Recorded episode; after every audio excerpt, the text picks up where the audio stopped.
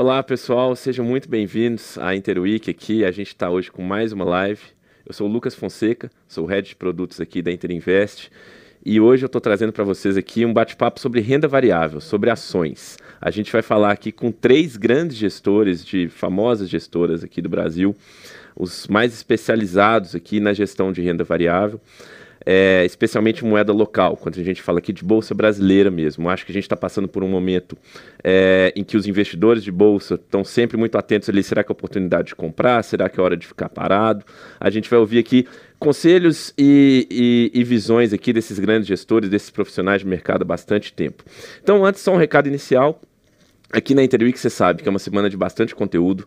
Tá? A gente está tendo duas lives por dia. Fica ligado aí no nosso canal do YouTube. Acompanha pelo pelo link na inscrição que vocês já fizeram aí. E além das, dos conteúdos que a gente tem trazido para vocês, a gente está com diversas é, iniciativas bem legais no nosso app também. Fica de olho lá no Live Shop, que ele sempre está acontecendo ali na parte da manhã, por volta do meio-dia, sempre com condições muito legais para vocês investirem. E além disso, também vale a pena lembrar da pontuação, né? Tudo que você fizer aqui no universo de investimentos no Inter vai valer ponto para você com, na, juntar esses pontos na Interweek e trocar por um até um upgrade no cartão Black ou mesmo por cashback no nosso marketplace. Pode juntar até 100 reais de cashback ou upgrade no cartão Black.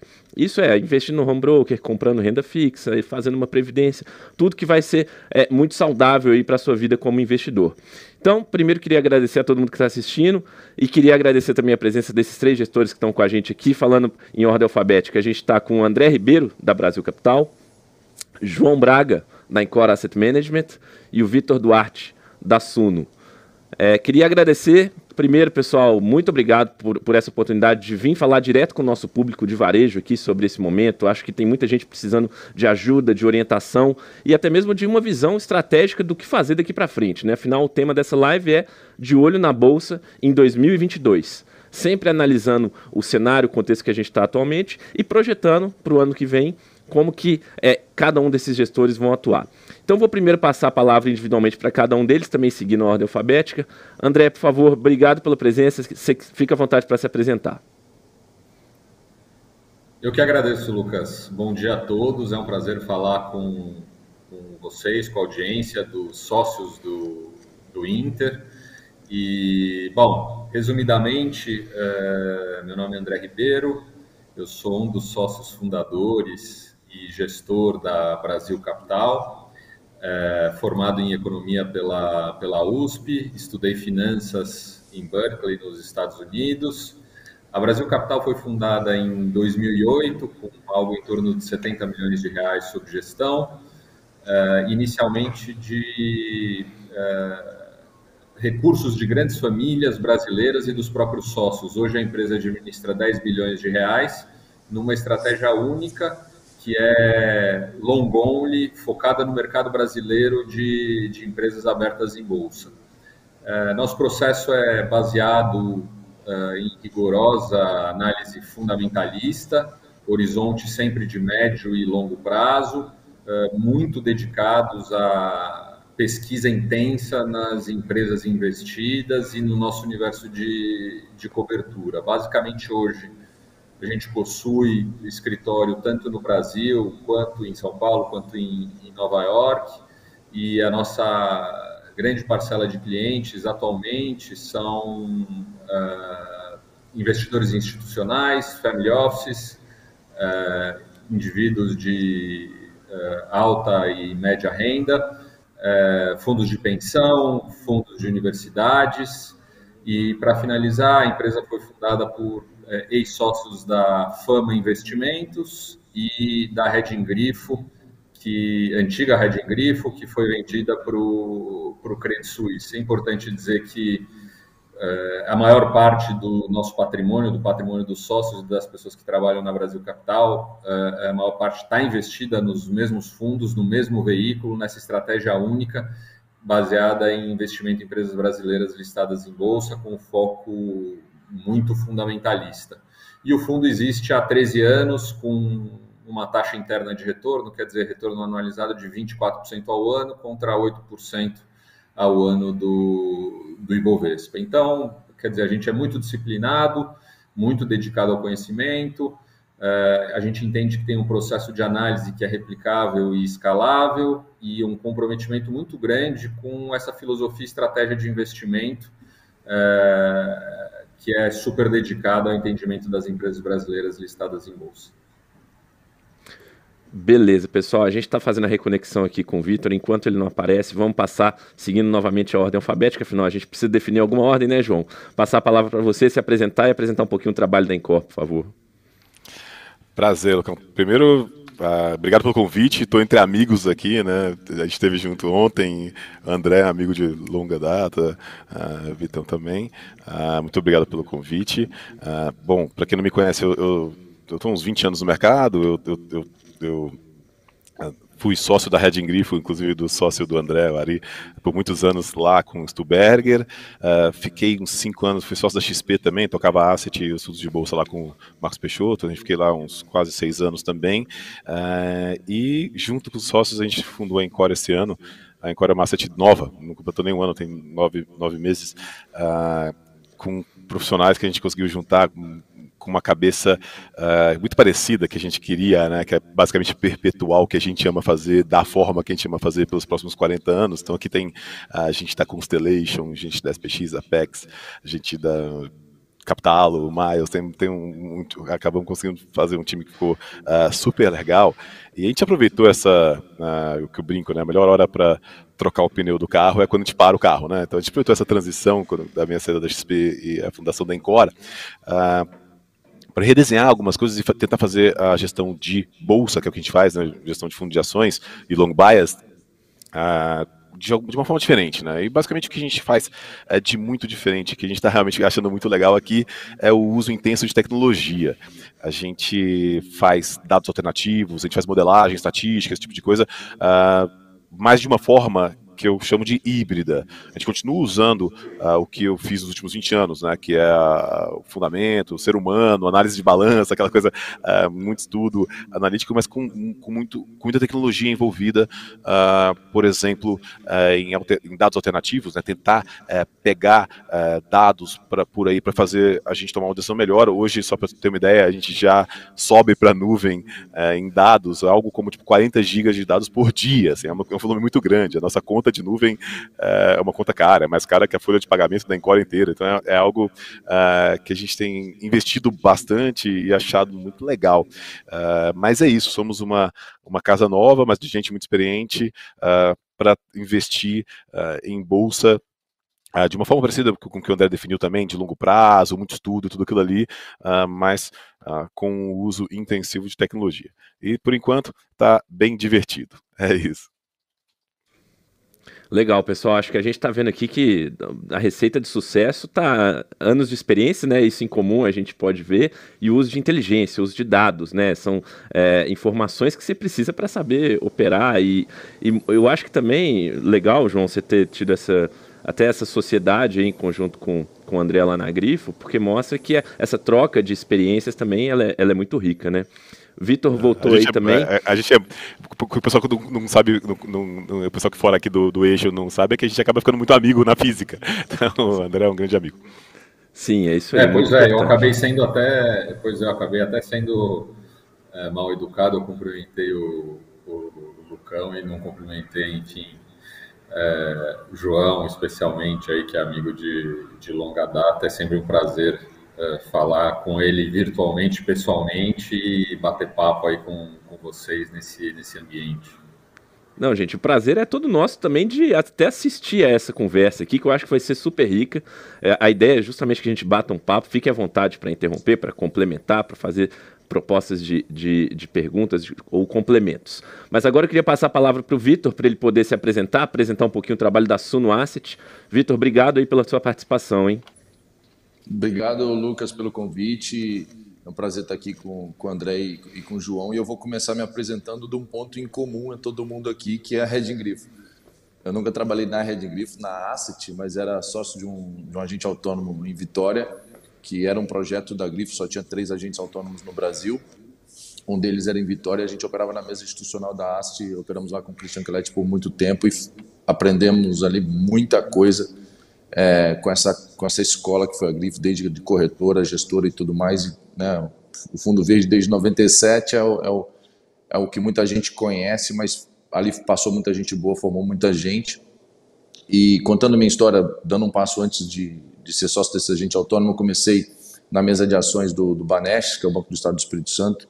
Sou de Vitória, eu sou do interior do Espírito Santo, na verdade, mas enfim, há 20 anos na capital do Espírito Santo. É, comecei minha carreira no Banesh, na mesa de ações, fiquei lá seis anos, depois fui para esse agente autônomo, é, que operava na Grifo, e em 2013 eu recebi o convite para voltar para o banco, para tocar a DTVM do banco, para poder basicamente melhorar o resultado. Era, era uma operação deficitária e com três semestres a gente colocou ela como superavitária e de 2015 para frente, depois de um redesenho, eu passei a responder pela gestão dos fundos. Então, tinham lá um pouco mais de 10 fundos de investimento, é, somavam bi 800 na, em 2015 e até um ano atrás, quando eu saí vim para a Suno, e, e, o assunto aqui eu vou aprofundar o, né, sobre a Suno, a história da Suno, tinha 5,9 bi, então quase 6 bi, por causa de 100 milhões não posso falar 6 bi, mas de, de 1,8 para 5,9 bi em 5 anos, é, e vários mandatos, né, tinha bastante renda fixa, tinha crédito, tinha renda variável, tinha assim, uma, uma, uma prateleira completa de produtos, é, e há um ano eu me juntei à Suno na missão de colocar uma asset de pé, né, a, a Suno começou como research. Na verdade, a história da Suno começa com a história do Thiago, né, que desde o ensino médio lia a biografia do Warren Buffett, olhava o número de empresas e tal. Eu falo com ele que ele não é normal, não. Menino de ensino médio não faz isso, mas é, as pessoas, nem todo mundo é normal e de, de perto ninguém é normal. Ah, a história da Suno começou em 2017, quando a Suno Research foi fundada e basicamente cobre renda variável, né, ações e, e fundos imobiliários.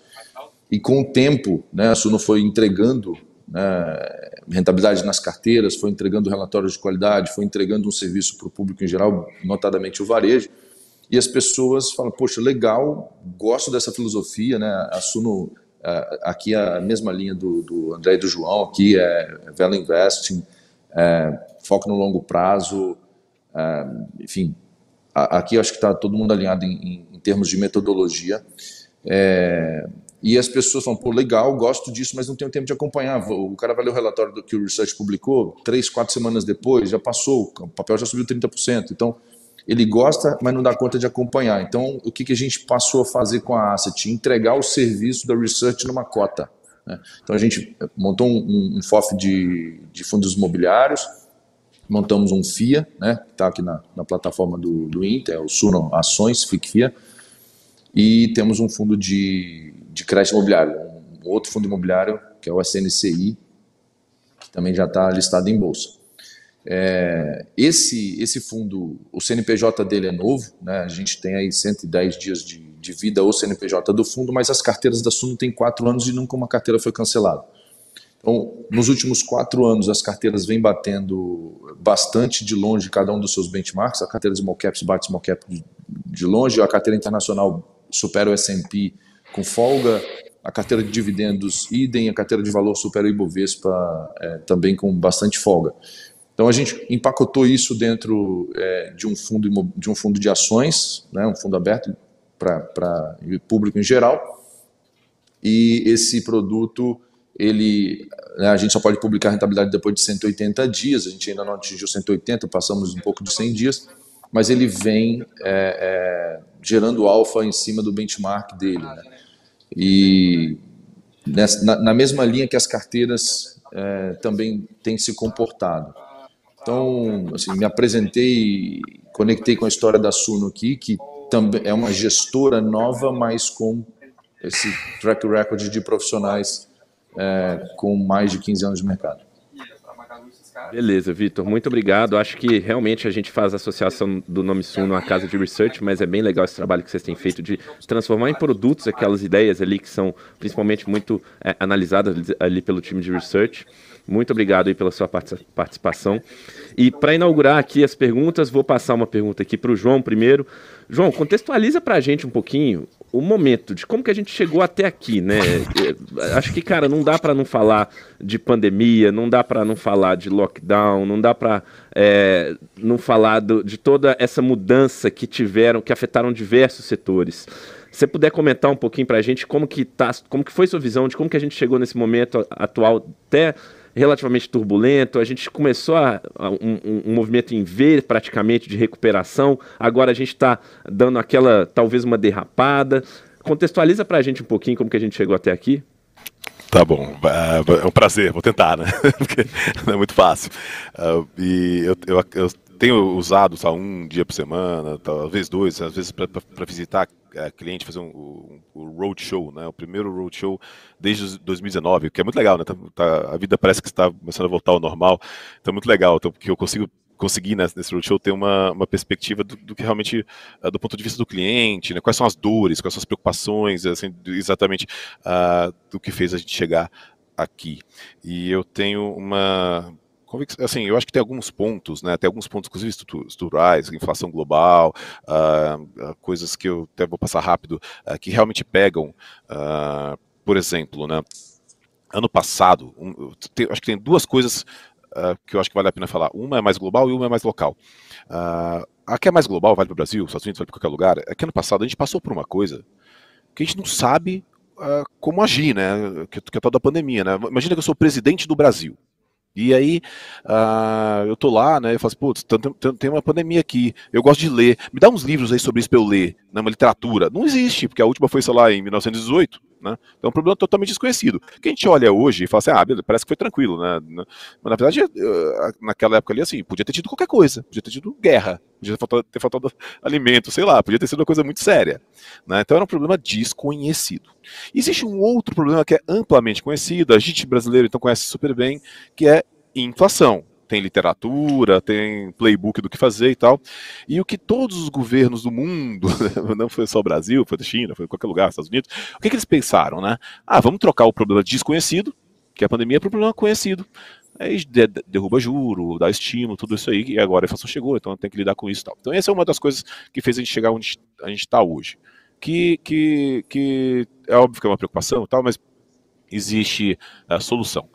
Para o Brasil tem uma outra coisa que, que eu acho que vale a pena dizer, e aí eu passo a palavra, uh, que tem sido uma coisa que tem atrapalhado bastante, fez os valuations cair. Eu, quando, quando, eu olho para uh, ah, o mercado, os preços, né, seja inflação implícita, seja curva de juro e tal, uh, eu acho que do que eu vou falar agora já está muito no preço, que é o cenário político.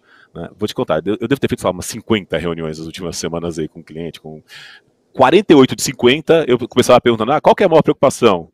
Todo mundo falava, eleição.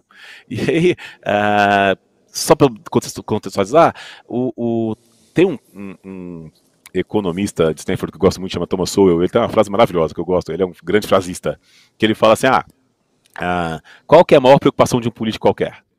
Se eleger ou reeleger, perfeito. Qual é a segunda maior preocupação de político qualquer? Não sei, mas está longe da primeira, né? É, e essa frase é, diz, diz, muito sobre como estamos agora, que é o seguinte: uh, o que aconteceu na semana passada tem um motivo muito simples, né? Eleição, né? É, é, é muito claro isso para mim. E, e, o mercado extrapola para um problema que pode ser, que, eu acho que a gente não tem que desprezar, tá? Não estou passando pano, não, tá? Mas assim, é que o mercado extrapola para uma coisa, meu Deus, a gente pode ir para um fundo do poço horrível e tal, o que eu, não, o que eu acho menos provável. E aí sobra a eleição no ano que vem, todo mundo fica preocupado. Eu estou bem pouco bem, eu, eu tô bem contrária nessa história de eleição. Enquanto tá todo mundo preocupado com isso, eu tô otimista. Porque, primeiro, uh, é aquela história, né? Se algum analista virar aqui e falar, ó, compra uma ação de varejo porque tem Natal no final do ano, você fala, não, não, né? Porque Natal existe há 2021 anos, é a coisa mais previsível do mundo, né? É, a eleição do ano que vem, alguém não sabe quem são os dois candidatos mais prováveis, né? é super previsível. Os dois, inclusive, já foram presidentes. É só olhar passado e ver o que aconteceu, né? Então, uh, e aí se tiver, eu até acho, eu nem sei qual que seria essa chance, mas se tiver uma chance de uma terceira via, essa terceira via é melhor ou pior do que a gente tem ali, né? Eu acho que a chance de ser melhor é, é maior. Então, já estou um pouco otimista, né? E mesmo se for os dois, né? E aqui, gente, assim, eu sei que política desperta paixões e tal, né? Ah, mas aqui eu, tô, eu, sou pragmático, né? O que, é que faz a bolsa subir, o que, é que faz a bolsa cair, né? É, eu acho que se o Bolsonaro ganha, tem uma uma coisa que eu acho que o mercado está ignorando bastante, é que o melhor ano para ser reformista, né, para fazer o, o bom, não necessariamente o popular, é o primeiro ano do segundo mandato. Ah, João, você está muito otimista com isso aí, né? Não, olha no passado. A Dilma acabou com o FIES, que era uma grande bandeira dela, no primeiro mês do segundo mandato. Na verdade, um pouco até antes, dia 28 de dezembro.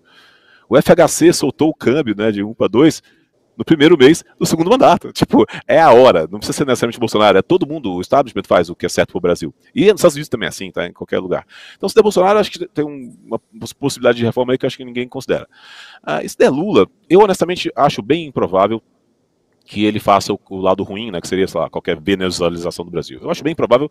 Primeiro, é só olhar no passado, ele não fez, por que, que faria agora, né? Mas mesmo que ele queira, uh, eu não acho que o Temer deixa. Né? eu não acho que, que o establishment, né, o PMDB, enfim, so whatever, eu, eu, não acho que o establishment deixaria. Então, sobra outra possibilidade que, de novo, olha, o passado ele já fez, né? Ele já escreveu uma carta aos brasileiros que fez a Bolsa subir 100% em um ano. Né? Uh, então, quando eu olho para esse cenário eleitoral, que está todo mundo preocupado, eu fico otimista. Mas foi exatamente isso. Foi o populismo de uma, eleição, de uma eleição que está chegando, uh, foi uh, esse risco uh, que fez a gente chegar, respondendo essa pergunta, onde a gente está hoje. Legal demais. Eu queria passar a palavra aqui para ver se o André quer fazer algum complemento também com relação a cenário, contexto, mas eu vou emendar um complemento aqui para o André.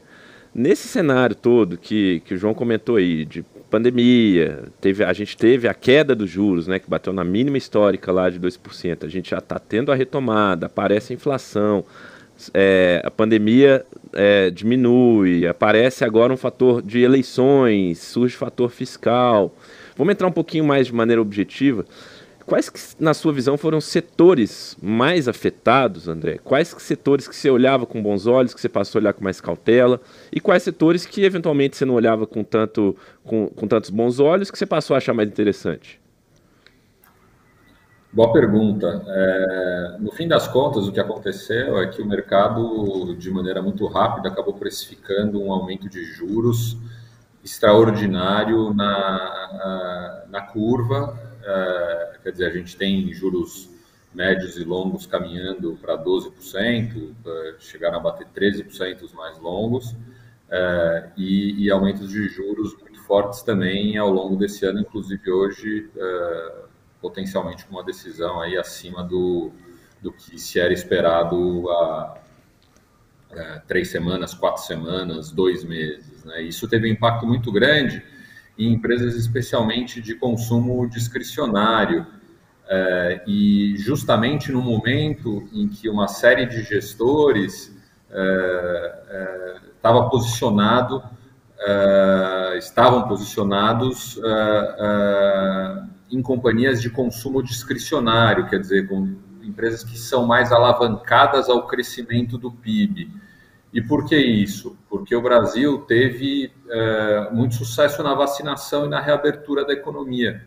Então, a expectativa é, era de um crescimento muito forte esse ano, e como consequência, as empresas mais alavancadas ao crescimento econômico, é, ao PIB, é, cresceriam.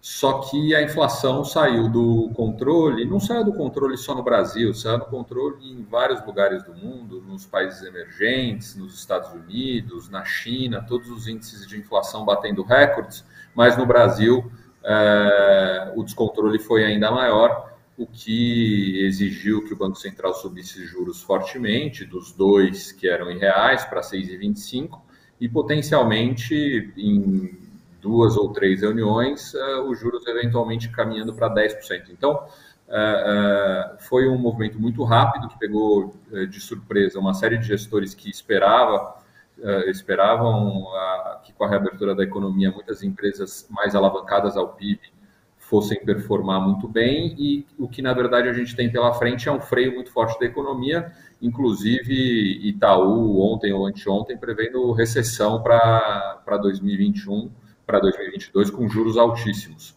É, portanto, o cenário se inverte.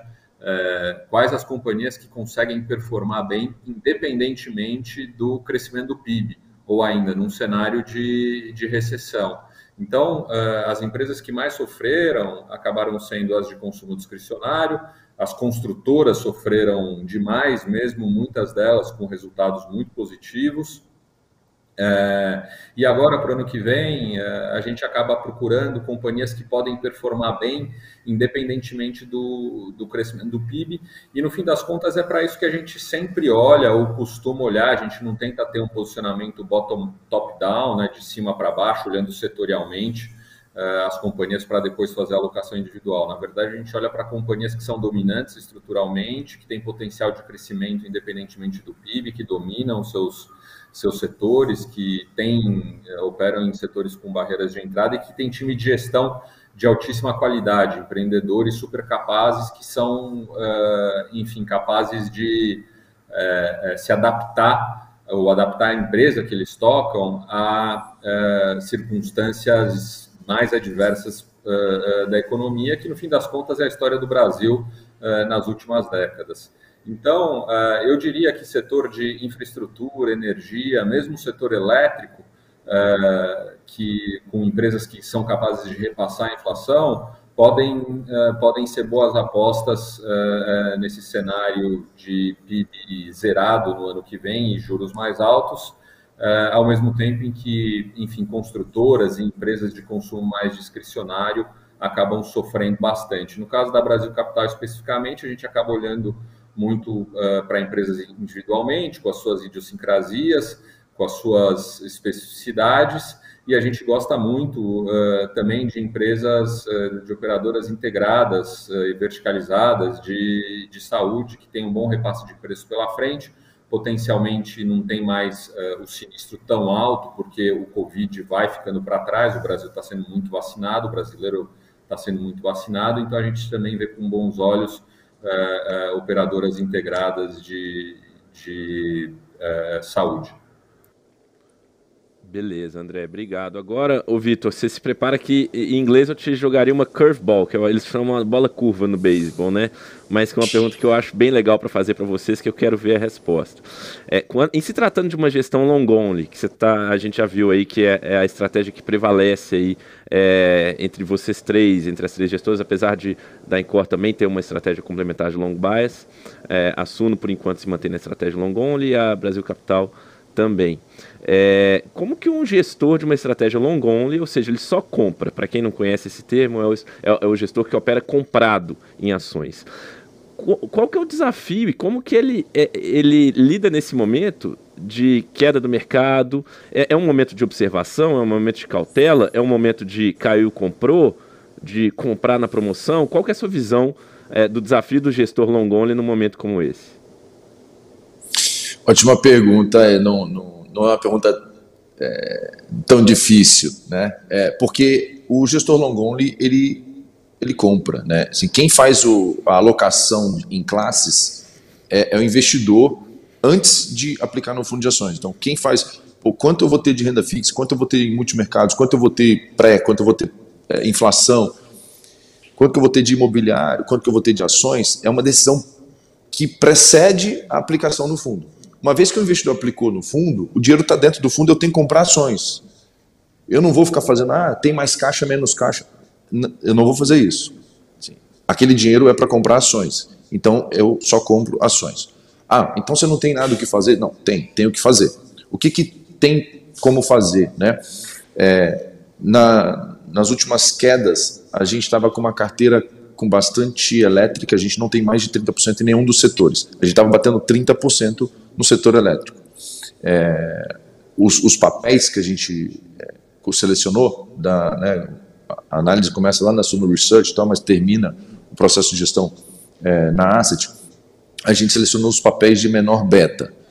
Menor beta é aquele papel que, quando a bolsa cai um, ele cai menos que um. Quando a bolsa sobe um, ele sobe menos que um. Então, são papéis, é, todos com potencial absurdamente interessante de, de, de upside no longo prazo, empresas é, muito boas, é, todas elas mal precificadas, mas dentro de um cenário é, de aversão a risco, você ter um beta um pouco menor na carteira te ajuda é, a cair menos e foi isso que aconteceu.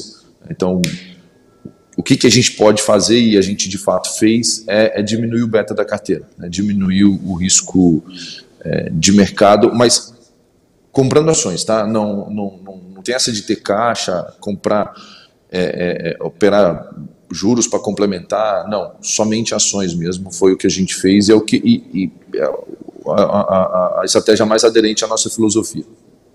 Legal, e eu acho que dá para fazer um paralelo desse desafio com, com quem opera é, por conta própria, direto na Bolsa de Valores também, né, Vitor? Eu queria ver, João, você quer fazer algum complemento aí? Sei que você tem uma visão aí legal sobre, sobre essa questão de, de investimento long only. E eu acho que é legal a gente fazer esse paralelo para o investidor, que beleza, ele pode, ele tem a opção de investir por meio de fundos, que é praticamente contratando vocês para trabalhar por ele mas eu tenho certeza que tem muita gente assistindo aí interessado em pegar a opinião para de fato tentar replicar ali na própria carteira, operando direto no home broker. Isso é também super natural, sempre importante ter muita prudência e operar com base em muito conhecimento ali para fazer isso. Mas queria que você falasse um pouquinho também sobre esse desafio. Ah, eu tenho uma coisa que é importante de falar que eu acho que pouca gente fala, que é fato, as pessoas que estão aqui sabem, né, nessa, nessa, nessa live sabem que grande parte do que a gente faz é psicológico, assim, é psicologia, né? É, é, muito engraçado, né? Se um iPhone cai 50%, todo mundo sai correndo para comprar. Se a bolsa, os papéis caíram 50% aí, ninguém quer, né? A, a demanda diminui, né? É, e ter calma numa semana como a passada, né? Para tomar boas decisões e falar, não, isso aqui é uma oportunidade. O mercado exagera no curto prazo. Uh, pode continuar caindo? Até pode, né? mas assim, já está barato o suficiente, né? Uh, e encarteirar, e seja um fundo long only, ou seja ações, né? como você mesmo disse, pessoal que opera de novo broker, uh, isso é uma psicologia que, que, que, é difícil e que as pessoas têm que ter, eu falo, né? por exemplo, essa minha visão de eleição que eu falei no começo, que é bem contrarian, que a gente, que a gente chama, né? O pessoal tá, a manada tá indo para lá, eu estou pensando para cá, ser contrarian literalmente dói, assim, machuca, assim, fisicamente dói, assim, né? Porque uh, esses nossos vieses, esse nosso comportamento é, é, algo darwinista, né? Lá, quando a gente estava na selva, uh, ser uh, ir com a manada salvava a nossa vida, né? Em investimentos, garanto que bom é ir contra a manada, que é o exemplo agora de comprar, né? Enfim, Uh, isso é, uma, é, algo muito importante. Eu sugiro muitas pessoas estudem bastante esse tema de vieses comportamentais, enfim, exatamente para ter a, a, calma e conseguir uh, aproveitar de situações uh, como a que a gente está vivendo agora. E assim, para concluir, eu tenho, uma, eu tenho uma opinião muito forte que a bolsa anda em degrau. Ela dá uns, uns, degraus, assim, que você não sabe. Eu faço isso há 20 anos, o André há muito tempo também, então a gente faz isso há muitos anos. Eu garanto que eu não sei quando é que é o próximo degrau. Só tem uma coisa que eu consigo me apegar aqui, né? Segurar e falar assim, beleza, eu estou conseguindo ter noção. É valuation, é, é, o, é o, valor das empresas, ah, comparado com o que eu acho que elas deveriam valer, né? É, o, o, preço delas na tela comparado com o que eu acho que elas deveriam valer. E eu já olho para a tela, estava até conversando com o André antes dessa live, eu já olho para a tela e eu acho que tem muita barganha tem muita barganha, tem muita coisa que o mercado. Né, porque tem isso, às vezes o, a, fundos ou pessoas têm que vender porque tem, né? Porque ah, toma um resgate, porque precisa do dinheiro, sei lá. E, e, e isso empurra o preço para baixo uh, e faz o preço ficar bem diferente do valor que a empresa merece. Então você que é um investidor calmo, tranquilo, a gente aqui consciente, com psicologia em dia, com a meditação em dia, você sabe que eu sou hiperativo, né? Mas eu medito para ficar um pouco mais calmo e tal. Uh, a gente tem que aproveitar disso. E, e, e não tentar pegar é, só para matar, né? Assim, uh, eu já sei que o valuation está barato. Pode continuar caindo? Pode. Muito difícil acertar o dia da, da mínima e tal. Uh, se eu comprar agora e continuar caindo, uh, Vai ser legal? Não, eu vou me sentir um imbecil, porque ser contrarian é assim. Semana passada eu me senti um imbecil, não é possível que eu tô, tô comprado, né? Mas não, eu para, medita e lembra, eu tô comprado porque os valores, os valores estão bem baratos. Uh, em algum momento uh, o mercado volta para uma certa racionalidade e você tem o, o, degrau de alta, como foi em 2016. 2015 a gente está vindo da pior recessão da história registrada no Brasil. É só registrada. Quando a gente tem PIB registrado, lá foi, sei lá, menos 8 em dois anos. É por aí, menos 7, menos 8. Agora, com o Covid, em dois anos vai dar zero. Assim, é muito melhor do que aquela época. Lá, uh, o, o, a curva fiscal brasileira nunca convergia, ou seja, em valor presente, o Brasil estava quebrado. Agora não. Assim, é uma situação muito melhor. E os valuations de hoje, muitos estão iguais aos daquela época. Vocês terem ideia de como, de como as coisas estão baratas. Uh, e lá, eu falava, né, galera, não sei quando é que vai subir, mas tá muito escandaloso e tal. E nem eu imaginava, nosso fundo lá que eu tocava na época na XP, o XP Longo Baia, subiu 80% em 2016. Eu não imaginava que ia subir, né? O, cenário tava péssimo e tal. Mas é isso, começou a melhorar. Teve algum trigger aqui, o trigger ali, o mercado reage. E lembra que as ações estão muito baratas. Isso pode acontecer, pode ter começado hoje. Não dá para saber.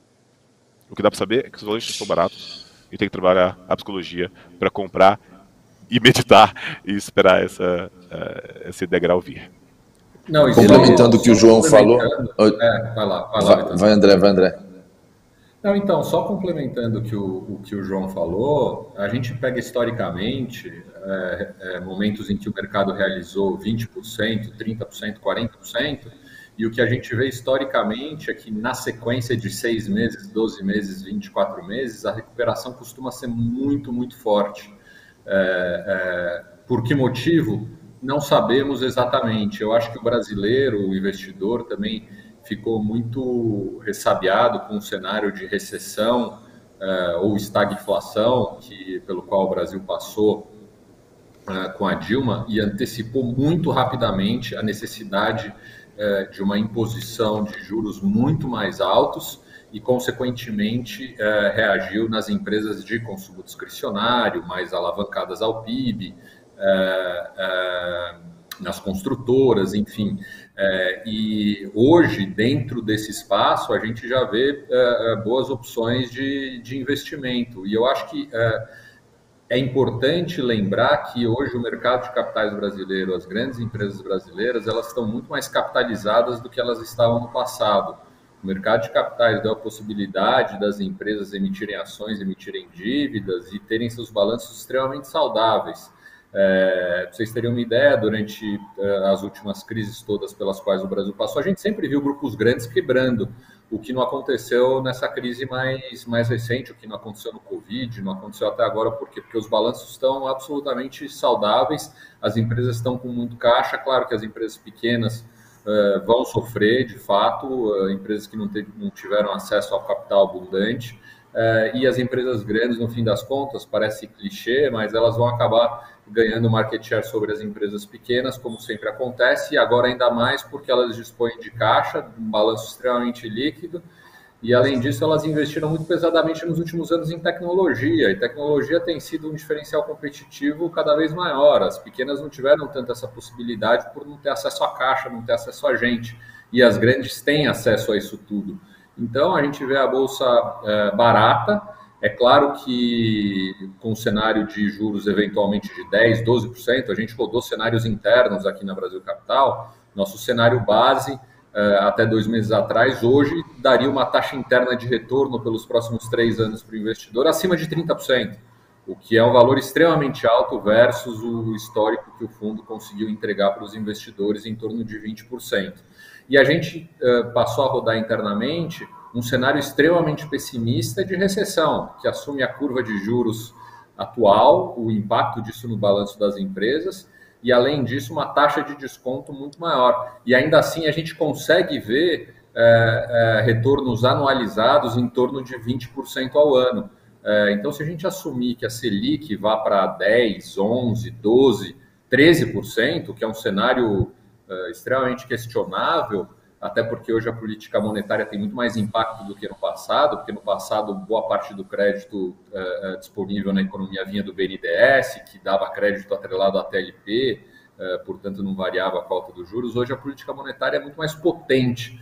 Então, acho que os investidores eventualmente já precificaram um cenário é, bastante negativo de aumento de juros, também um questionamento muito grande em relação à eleição, e eu estou mais do lado do João, acho que é, é, os potenciais candidatos são sabidos é, é, e, além disso, tem uma chance que cada vez aumenta mais de, de terceira via. E o que eu acho que não está no preço é caso, de fato, o mundo passe por um aperto monetário muito grande ao longo dos próximos semestres por conta de eventual descontrole inflacionário mundial e não, e não local como tem acontecido no Brasil. Desculpa. É, Comentando alguns. Não, que, é, comentando algum, alguns pontos do André e do João e, e, e, voltando a responder aquela pergunta do que dá para fazer um, um, gestor long only, né? É, é, é importante considerar a, a, a, o que o André falou sobre a potência da política monetária. Antes, o Brasil é o país da meia entrada em tudo, né? É, e tinha meia entrada no crédito. Então tinha quem metade do crédito no Brasil era crédito é, é, direcionado, era crédito subsidiado. Hoje isso, esse esse montante diminuiu absurdamente, e principalmente no desembolso é, quase que zerou esse negócio, né? É, e significa que antes, para ter um, um, juro de 8, eu vou fazer uma conta de, livre de cabeça aqui, me perdoe, não está na vírgula, mas assim, você tem um juro de 8, você tinha que ter uma Selic de 16, porque metade não, não, não pagava, né? É, ah, metade pagava 2 do PSI ou 4, ou 5, então você, você tinha que fazer uma média. Então a Selic tinha que ser o dobro é, do, do, que, o dobro de spread aqui, para não, não exagerar, sobre, sobre a conta do, do, do juros de longo prazo, e hoje não, hoje ela pode ser o que ela, o que ela precisa ser. Então o juro de 10 hoje talvez tenha uma potência tão forte quanto o juro de 14 no passado.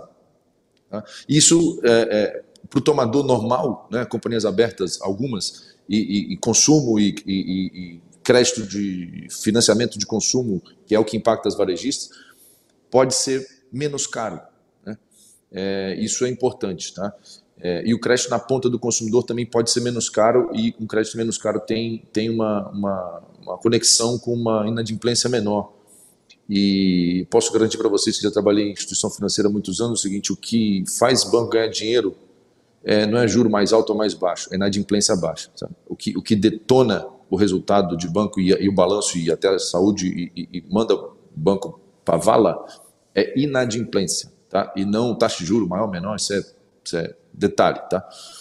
É, falando de eleição, eu tô com o João, assim, é, ou vai ser um cara que a gente conhece, ou vai ser um outro cara que a gente conhece, ou vai ser uma terceira via, e aí, melhor, não tem espaço para uma terceira via pior. Existe estatisticamente a chance de vir uma terceira via pior?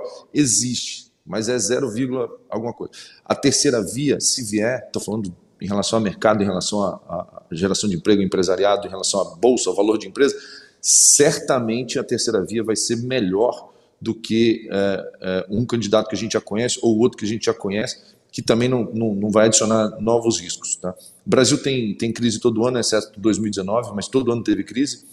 É, ano que vem está encomendada que é da, que é da inflação, que é da, da, da eleição, desculpa, mas é uma crise que é, assim, vai, vai, ser mais uma oportunidade para a gente aumentar o beta da carteira em, em momentos é, que a gente julga que os preços estão muito errados. Então, é, a gente começou com beta menor, foi o que a gente fez para defender. A gente já está aumentando o beta, 30% em elétrica, a gente já não tem mais. A gente já está saindo de elétrica e, e indo para papéis um pouco mais é, arriscados, vamos dizer assim. É, o importante também é, assim, ah, tal setor vai melhor, tal setor vai pior. A gente olha muito a empresa, porque no mesmo setor tem empresa que vai quebrar, tem empresa que vai multiplicar por dois, por três. No mesmo setor. Né? Na nossa carteira internacional, um dos ativos que melhor performou, disparado, foi um ativo que o setor e o macro estava todo errado. É uma empresa na Argentina de shopping e office. Né? Saiu um governo macro para um governo é, com uma presença Kirchner ali. É, tudo errado, tudo indica assim, cara, sai fora de Argentina, sai shopping na Argentina, office na Argentina, isso é louco e foi a empresa que puxa aí no, no último ano, nos últimos 18 meses, o que, que aconteceu? Essa empresa entregou muito, muito, muita rentabilidade. Por quê? O valuation dela estava ridícula, ainda está, mas assim, estava ridiculamente é, é, tradado em bolsa, estava valendo putz, nada. Né? E são shoppings que vendem mais do que os shoppings de Guatemi. É, é, então, a gente também olha muito a empresa. Né? A gente prefere estar numa empresa melhor precificada num setor que não está indo bem do que uma empresa ruim ou não tão boa num setor que está indo melhor. É, porque no longo prazo, o valor daquela empresa é, vai ser descoberto o preço, de alguma forma vai refletir, é, seja no dividendo. Né? Essa, essa, empresa, a gente, a gente não tinha um fundo ainda, né? na época eu comprei a ação dela na física, 8 dólares, ela me pagou 3 dólares e 90 cents de dividendo. 50% de, de yield. Né? É, é, tão, é tão absurdo quanto o, o valuation dela estava é, naquele momento. Corrigiu um pouco, mas ainda tem muito, muito potencial. É, só que para dar um exemplo de como é, os ventos às vezes sopram contra um setor e, e, e a escolha do, de um bom ativo paga é, esses riscos todos. É, e para finalizar aqui, uma coisa que o investidor precisa fazer, né? É difícil acertar qual que vai ser da vez. Então, diversificação, uma boa diversificação em, em, fatores de risco. Então, empresa na Argentina, empresa na China, empresa nos Estados Unidos, empresas brasileiras, empresas exportadoras, empresas do agro, empresas financeiras, empre... diversificar é, é, o máximo possível, não simplesmente pulverizar e comprar qualquer coisa, comprar um índice, não. Mas escolher fatores de risco, é, fatores de risco diversos, é, obviamente com um excelente ativo em cada um desses é, setores para compor a carteira faz muito bem nos momentos de crise. Pô, legal demais, gente. Eu acho que a gente está quase compilando uma aula de velho investing aqui para os nossos espectadores. Obrigado aí pela opinião de todo mundo. Acho que a gente leva a lição para casa aí de que mais importante de ficar comprando e vendendo, qual o momento, tentar acertar, como o João falou, quando vai ser o degrau na bolsa, é muito melhor você pegar, estudar fazer, levar a fundo aí o valuation, análise fundamentalista, como o André e o João comentaram aí, e escolher nomes ganhadores, em vez de procurar ali eventualmente só se posicionar junto com a manada. É, como o Vitor está comentando também, ele deu o exemplo daquela empresa na Argentina, e acho que o Vitor complementou muito bem aí que o que vai dizer no final do sucesso é a diversificação. Você garantir que sua carteira não está toda andando apenas para um lado que ela tá, você está colocando várias fichinhas ali que você espera que elas sejam ganhadoras. Eu acho que essa é a grande, grande lição aqui do velho investing. Mas para a gente olhar um pouquinho mais em perspectiva, agora entrando bem mais objetivamente aqui, queria que cada um falasse aí alguns nomes, ou se não tiver conforto de falar um nome, falar alguns setores que está olhando com bons olhos aí, é, pensando no longo prazo, mesmo é, enfrentando esses momentos de turbulência que a gente está passando. Vamos começar por você aí, João. Vamos, prazer, vamos lá. O uh, que, que, eu, que, que eu fujo hoje, para começar? Né? Eu fujo hoje de coisa que esteja muito alavancada em setor que as outras não são muito alavancadas, uh, que, que, que venda tickets muito altos, porque, enfim, talvez a inflação como um pouco do poder de, de compra, uh, por aí vai. O que, que eu gosto? Eu gosto de coisas que foram transformadas, né? Tipo, setores trans, foram transformados pelo, episódio do Covid, né? Como, por exemplo, e-commerce. A nossa, hoje é a minha segunda maior, mas assim, daqui a pouco volta a ser a maior posição, que é Mercado Livre, é, é um exemplo claro disso, né? Era uma empresa que tinha um crescimento secular, né? Ia acontecendo, né? Todo mundo ia cada vez usando mais a internet para comprar. Aí, de repente, você ficou preso em casa, e aí você aprendeu que é super bom, super fácil, chega lá bonitinho e tal. E aí você continua tendo crescimento de uma base muito maior. Então, esse é um exemplo de, um, de uma ação que a gente gosta muito. Uh, eu voltei para um setor que eu não tinha há muito tempo, que é banco bancos. Uh, fazia muito tempo que a gente não tinha, porque eu acho que é um setor que está com bastante competição, uma arbitragem regulatória vindo lá do Banco Central, uh, Open Banking, né? mas o, o valuation está meio escandaloso. Assim, Itaú, que a gente comprou, uh, eu cubro desde 2004, o André lembra, gente, discutiu, a gente discute bancos há muitos anos. Uh, eu acho que eu vi nesse valuation quatro vezes na minha vida, assim, tipo 2008, 2015, Covid e agora, assim, esse nível de, de, de como as coisas estão baratas no exato momento. Eu, eu comprei, né? Falei, cara, tem que comprar. Aí eu comprei o Itaú. Uh, eu gosto muito de alguns varejos bem específicos, uh, porque varejo, de novo, tem que tomar um pouco de cuidado, mas assim, tem alguns que eu estou achando que estão muito baratos, como por exemplo Pets. Pets é, uma, é, um, é uma, acabou de desabar a ação porque ela é de crescimento, mas na verdade é uma, é uma empresa que tem um, um o que eu chamo de compounder, né? Ela tem um crescimento secular, por, por, é a Raia Drogasil 10 anos atrás, né? Ela tem 7% de market share só, em um setor que cresce demais, ou seja, que ela vai crescer dentro do setor, ela tem duas derivadas de crescimento, uh, com um modelo que não tem competição, né? Tipo, tem um competidor que, que é um pouco menor que ela lá e tal. Uh, e quando ela abre em algum lugar, tipo em Goiânia, eu sou de Goiânia, né? Então ela vai lá e abre uma loja da minha terra, ela não precisa comprar ninguém, porque ela meio que mata os pet shops de bairro, né? Como o, a própria Drogasil, Raio Brasil fez na, na sua época, né? quando você acha um modelo de loja bem bacana. Então esse é um exemplo. Outro, Vivara. Vivara, para mim, é o grande ganhador da pandemia, porque o, o o concorrente, que a Pandora, está diminuindo no Brasil, então está sobrando só ela, e ela está fazendo coisas muito legais, como, por exemplo, crescer para uma linha mais básica, como uma loja nova que chama Life, ou mesmo na internet, ela tem feito um trabalho muito legal na internet, e, e é, é, um, junto com a Pets, são os dois e-commerces que eu acho que não vão ser massacrados pelo Mercado Livre, né, porque eu não conheço nenhuma mulher que compra joia no Mercado Livre, né, mas a Vivara, ela compra, porque ela confia. Uh, tem uma, uma açãozinha só para entrar nos caps menores que foram devastadas nessa crise, né? Porque a galera teve que vender forçado, uh, e que eu gosto muito, por exemplo, Espaço Laser. É uma empresa que entrega 35% de ROIC marginal, né? Só para explicar. Cada loja nova que ela abre, o retorno é, é muito grande, ela cresce muito, tá crescendo muito mas apanhou pra caramba, enfim, então tá dando oportunidade. Vamos, que tá crescendo loca em locação de, de, É, localiza do caminhão super bem. A própria Localiza, na verdade eu tenho via, via Unidas, né? A fusão entre Unidas e Localiza ficou muito barata, eu gosto muito. Uh, enfim, então, e, e, eu, só para terminar, de passar a palavra para os outros, assim, eu brinco que uh, eu conto aqui as coisas que a gente gosta e tal, mas isso tem pouco valor, porque eu brinco que eu sou pago para mudar de opinião, né? Amanhã talvez eu não goste mais de Itaú, uh, tu compra outra coisa, uh, mas é, é um pouco disso. O fato é que eu olho para a bolsa e vejo um monte de barganha, isso certamente. Beleza, André, quer complementar e falar com seus seus cavalos favoritos aí nessa corrida? Não, vamos lá. Eu acho que o e-commerce, é, de fato, é, quando é, você tem um, um, momento de recessão, eu acho que você deve procurar crescimento onde não há. E essas empresas, eu acho que deveriam, ao longo do tempo, é, ser, é, é, elas deveriam ser mais premiadas. Quer dizer, quando você tem um crescimento muito pujante do PIB, de tudo, todo mundo cresce. Então, o prêmio por crescimento, ele acaba, ele deixa de existir. Agora, em momentos de contração de PIB, eh, ou ainda de PIB estável, eh, essas histórias de crescimento estrutural, secular, elas deveriam ter mais valor, na minha opinião, e o mercado justamente fez o contrário, porque elas são empresas de alto crescimento, que no fim das contas, pouco vai importar se o PIB vai crescer muito ou não, para elas continuarem crescendo.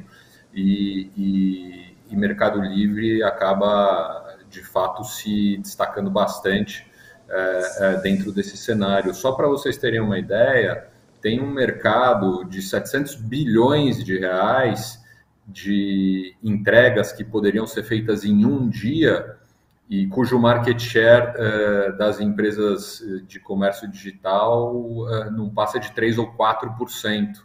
Então, a partir do momento que elas fazem entregas no mesmo dia, e o Mercado Livre já faz entrega no mesmo dia, eles passam a ter um mercado potencial para ganhar market share de 700 bilhões de reais. Isso não está na conta de ninguém, além do fato da empresa estar tá exposta à América Latina toda. Mas uh, mudando um pouco, indo para setores mais regulados e empresas que a gente acha que vão crescer independentemente do PIB, uh, e empresas que, estão na nossa carteira há muitos anos, quer dizer, eu posso citar Cosan, Quer dizer, Cosan tem três linhas de negócios, basicamente. A Rumo, que é a maior ferrovia do país, é, a Compass, que é controladora da Congás e recentemente comprou a Gaspetro e a Sugás, é, e também a Raizen, que se divide entre Raizen Energia e Raizen uh, Combustíveis. A Rumo possivelmente, uh, so, aliás, sofreu muito esse ano porque a safra foi quebrada, mas potencialmente ano que vem a safra vai ser muito grande e a Rumo deve ter um belíssimo resultado pela frente. Então, um crescimento já, já contratado.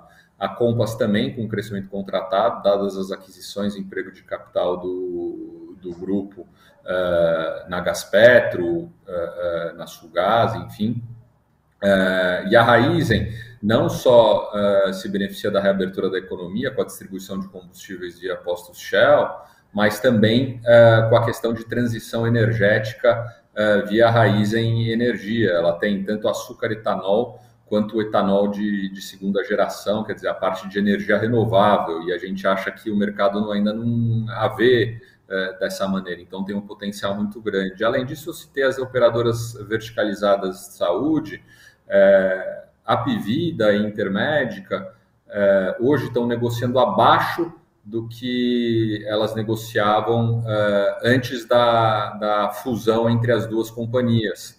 e essa fusão gera potencialmente 25 bilhões de reais de valor presente em companhias que somadas hoje valem 90 bilhões de reais.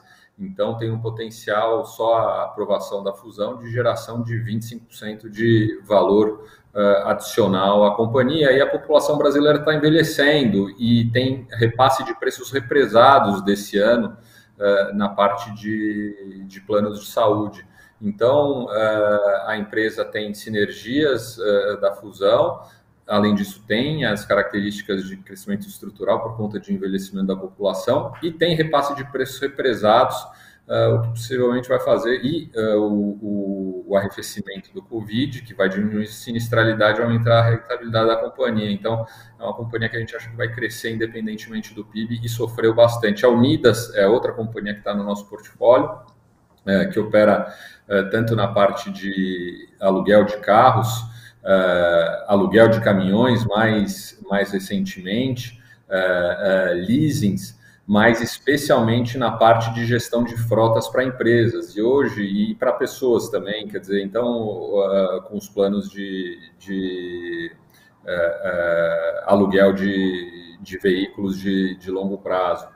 É, para vocês terem uma ideia, quer dizer, hoje as pessoas e as empresas com dificuldade financeira, elas acabam vendendo, se desfazendo dos seus carros, e mudança de tendência também secular das pessoas quererem ter o bem, e passam a alugar carros.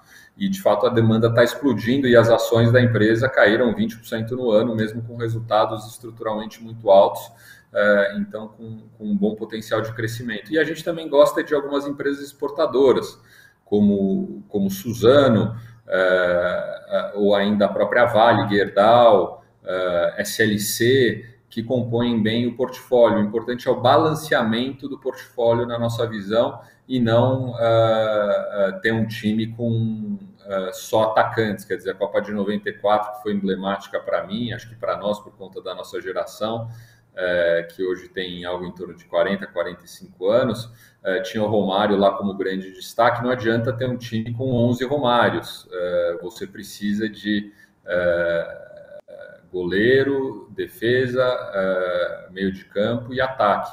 Então é importante ter um portfólio bastante equilibrado, por isso que às vezes eu não gosto de citar nomes específicos, porque no fim das contas o portfólio acaba sendo muito mais complexo do que nomes específicos que podem ou não ir bem especificamente num ano. Né? André, acho que você complementou super bem. A gente, tanto você quanto o João, foram super generosos de falar vários nomes, de fazer as suas análises aprofundadas de vários nomes. Agradeço demais. Vou passar a palavra para o Vitor falar também, mas eu queria complementar com isso que você falou por último. E o João falou também: eu sou pago para mudar de opinião. Então, o importante aqui, gente, é que você não apenas direcione para um desses nomes que eles estão falando. É questão de momento, é questão de time, é questão de análise. É importante que cada um faça também sua análise para operar individualmente. Tudo faz parte de uma lógica maior ali. Tem uma análise de correlação e descorrelação entre os ativos, tem toda um, um, uma complexidade muito maior aí que, que os gestores profissionais estão acostumados a a fazer. E, e para você que está esperando operar por conta própria, vale a pena sim, vá pelo, pelo caminho do estudo. E para você que está querendo operar por fundos, é muito importante essa conversa aqui que a gente está tendo para você ver com qual gestor que a sua filosofia de investimento casa. E é muito legal você pegar e, de fato, também colocar suas fichas naquele gestor para o longo prazo. Lembrando que o, o, momento tá, ele pode estar tá passando por um, por um momento de turbulência que não necessariamente está afetando aquela filosofia de investimento, aquela lógica de investimento que o gestor colocou em prática lá atrás. Só para fazer esse complemento aqui, Vitor, por favor, se quiser também comentar um pouquinho como você está vendo o cenário aí e apontar alguns nomes que você acha, acha legal para ficar de olho aí nos investimentos. Eu vou abrir os, as três maiores posições da carteira aqui, mas antes eu, tinha, eu tenho que dizer o seguinte: a gente tem mais de 30 ativos e eu vou falar o nome de três. Então, concordando com isso que, que você falou, não adianta pegar esse nome e falar, poxa, são salvadores da pátria, que pego três nomes que o João falou, três nomes que o André falou, três nomes que eu, que eu vou falar aqui, e montei uma carteira com dez nomes aqui, nove, dez nomes. É, pode não funcionar, porque tem a, a, a, importância da correlação dos ativos, né? Como, como que a gente combina isso num, num portfólio de, de, de 30 nomes, que é o, que é o nosso caso aqui, tá? É, eu vou começar com e-commerce, né? Os dois falaram de e-commerce, só que eu vou colocar um nome diferente, né? Os dois falaram de, de Mercado Livre, é, eu, a gente prefere um nome que está um pouco mais amassado, que tem mais ruído, que tem, que tem é, é, é mais problemas aparentes, vamos dizer assim, né, de, de, notícia e tal, que é Alibaba, que é um, varejo, né, e-commerce e na, na, na, China. A gente, Meli é muito bom, mas uh, alguns, a gente tem uh, alguns pontos aqui que, que nos incomodam um pouco e, e o valuation dela também não parece estar tá, tá tão óbvio, mas nesses momentos de crise, como o André falou, né, o, o prêmio pelo crescimento ele some um pouco, é, é a hora de, de você montar a posição naquilo que você sempre quis ter e, e nunca conseguiu. É, a gente acha que a combinação de, de muitos desses fatores está tá presente em, em, Alibaba, né, Baba 34. É, então a gente quer tá, tá bem posicionado para pegar essa essa transformação do, do, do da, da, forma como as pessoas compram, né? Para quem não sabe, é um negócio de internet, qualquer negócio de internet, é, é, na verdade, qualquer negócio offline ou, ou online. É, é, uma coisa muito importante é o CAC, né, o custo de aquisição de cliente. Então, quando é, é, é caro você né, fazer um cliente vir na sua loja, né, comprar o seu produto, conhecer o seu produto, você tem que mover o cara, ele está acostumado a fazer de um jeito, você tem que convencê-lo a fazer de outro. Então isso é caro, né? Marketing em cima e bônus e, e, e dá cashback, ainda faz o diabo, desculpa a palavra aqui, mas para o cara usar o seu produto. Né? O que, que aconteceu na pandemia? Né? A pandemia, todo mundo trancado dentro de casa, todo mundo negócio que foi lá para baixo. Né? Então, o que era caro convencer uma senhora de fazer compra online, né? ela não tinha outra opção, ela foi para lá. Então, é, e isso é muito o CAC, a relação CAC-LTV, LTV é o que o cliente deixa é, de receita na, na, no business e, e CAC é o quanto você quanto custa para você trazer esse cliente. Essa relação é uma relação muito importante é, para o valor desses negócios. Né? E, e, o CAC desabou na, na, na, pandemia. Então a gente também gosta bastante de e-commerce, é, só que a gente tem um nome um pouco mais diversificado é, do que, né, que atua numa região um pouco maior, é chinês, mas atua no mundo todo. É, outro nome aqui também de e, e, e putz, é crescimento pra caramba, né? China, ah, a China vai crescer pouco esse ano, Ih, é grande lá, tá dando problema no mercado imobiliário, vai crescer pouco, 4,9. Né? China, China crescia 10, depois 9, depois 8, depois 7, depois 6, depois 5. Então, é, é, é, é, o crescimento é muito, muito forte em China. É um mercado diferente, né? não é, ah, vamos arbitrar então, vamos, tal empresa vai entrar na China. Não entra, então é, é um player local é importante para capturar esse, esse, esse crescimento, potencial de crescimento. Um outro nome que também crescimento e num setor totalmente diferente, um setor que tinha presença muito baixa na bolsa, ainda tem, mas era praticamente insignificante, é o setor agro. A gente gosta muito de boa safra, soja 3. É, o, o, Brasil, Brasília produz muito ruído, o Brasil vai mal, inflação e o agro vai muito bem, obrigado. Né? João que é de Goiânia, os amigos dele devem estar tudo rico lá, todo mundo andando de caminhonete, fazendo churrasco todo final de semana. Né? É, é, tô mentindo, João? Ou é assim mesmo? Não, é, isso, né? mesmo. é isso mesmo, cara. cara tá trocando... todo Espírito Santo Se existisse um derivativo de Hilux de caminhonete, eu compraria esse derivativo. Cara, é assim, é, a saca de café, eu vou falar de café Conilon, que eu, no, eu, eu não estou no Espírito Santo nesse momento, até fora do, da, da, minha base aqui, mas é no Espírito Santo, né, que é, que é de onde eu vim, uh, café Conilon no norte e, e arábica no, no, sul, ali com divisa de Minas Gerais. O café Conilon, putz, eu lembro de café Conilon a 40 reais, lá, década de 90 e tal, era moleque. Depois café quando foi 100, 100 e poucos reais, e estava 350 reais até um ano atrás, um ano e pouco atrás. Café não está 800 reais a saca. Né? E não teve quebra de safra, nada. Não teve nenhum problema pra, que, que, justificasse isso. O Arábica teve um pouco né, de quebra de safra, principalmente em Minas Gerais, é, geada e tudo mais. E, e, o Arábica passou de mil reais a saca, a Arábica era 500 reais a saca. Então o agro vai muito bem, obrigado. Né? Então, assim, soja 3, é, ela vem de semente de soja, uma semente tratada, uma semente é, é, melhor, mais resistente a, a, a pragas e, e, com maior produtividade. Né?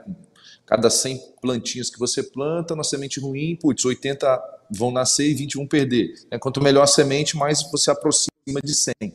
Então, é, muita gente, muito produtor produz a própria semente e está deixando isso, está tá entendendo que é melhor realmente comprar semente de um sementeiro.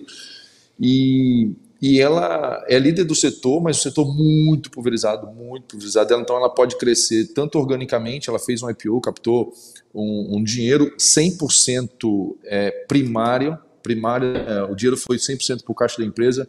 O Marino e a Camila são, eram os, os sócios da empresa com 50 cada um, é, e, e, são muito competentes, por sinal. Não botaram um puto no bolso, assim, 100% do dinheiro uh, cash in, né, dentro da empresa, estão crescendo, estão expandindo é, é, fábrica e ainda não anunciaram nenhum M&A e, e, óbvio que só vão anunciar, obviamente, quando concluir e, e tiver alguma transação feita, né, é, mas são duas, duas, duas verticais de crescimento aí muito importantes, tanto é, por aquisições ou é, crescimento orgânico. É, então, tem uma empresa boa que cresce, que tem é, caixa para suportar esse crescimento e tem um management muito competente. E para encerrar, eu vou encerrar com super tradicional. O João falou de Itaú, eu vou falar de Banco do Brasil. Né? O Banco do Brasil ele está no valuation é, ridículo e, e, e, estatal tem um problema, né? Putz, estatal, a Petrobras, Eletrobras, Banco do Brasil de vez em quando dá, traz alguns vídeos, só vale comprar quando esse negócio está de graça. Então, assim, a gente acha que é a hora, está de graça. É, e, e, o Banco do Brasil tem uma governança muito boa. É, é, passaram vários governos tentaram atrocidades e, e, o Banco do Brasil está aí há 200 anos. É, a gente acha que o, nesse valor realmente ele aguenta bastante desaforo, tem uma governança muito grande, não, é, as barbaridades que o controlador poderia fazer não, não consegue fazer, não fez, não, não tem nenhuma sinalização é, de que vai partir para qualquer tipo de, de, de, de, coisa que tire mais valor do, do banco. É, é um banco que, se você olhar na, nas lojas, tanto na, na, Play Store quanto na App Store, ele é muito, o aplicativo é muito bem avaliado e ele é avaliado tem muito. É, assim, eu não vou falar do Inter, não, que o Inter está aqui com, com, a gente, não vou fazer o valuation do Inter aqui, tá? O, o, valuation freestyle aqui de, de, cabeça, tá? Vou falar de Nubank, tudo bem, ô Lucas? Vou falar de Nubank e de Banco do Brasil, tá? Para poder contrapor o tradicional com o novo. É, o Nubank, ele tem é, muito menos avaliações, é, é algumas centenas de milhares de avaliações, a nota dele é 4,5, tá? E o Banco do Brasil tem milhões de avaliações, né?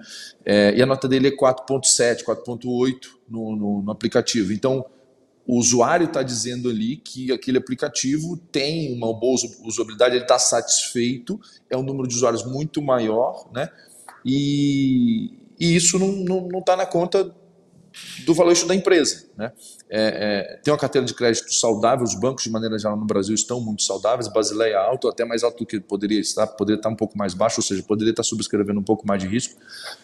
E então a gente acha, para encerrar, né, comecei com e-commerce aqui de Alibaba, passei por agro, é, soja, e para encerrar num super tradicional aqui, que os negócios tradicionais têm, obviamente, o seu valor, está, na nossa opinião, de graça, é, Banco do Brasil, aqui para entregar as três maiores posições do fundo hoje.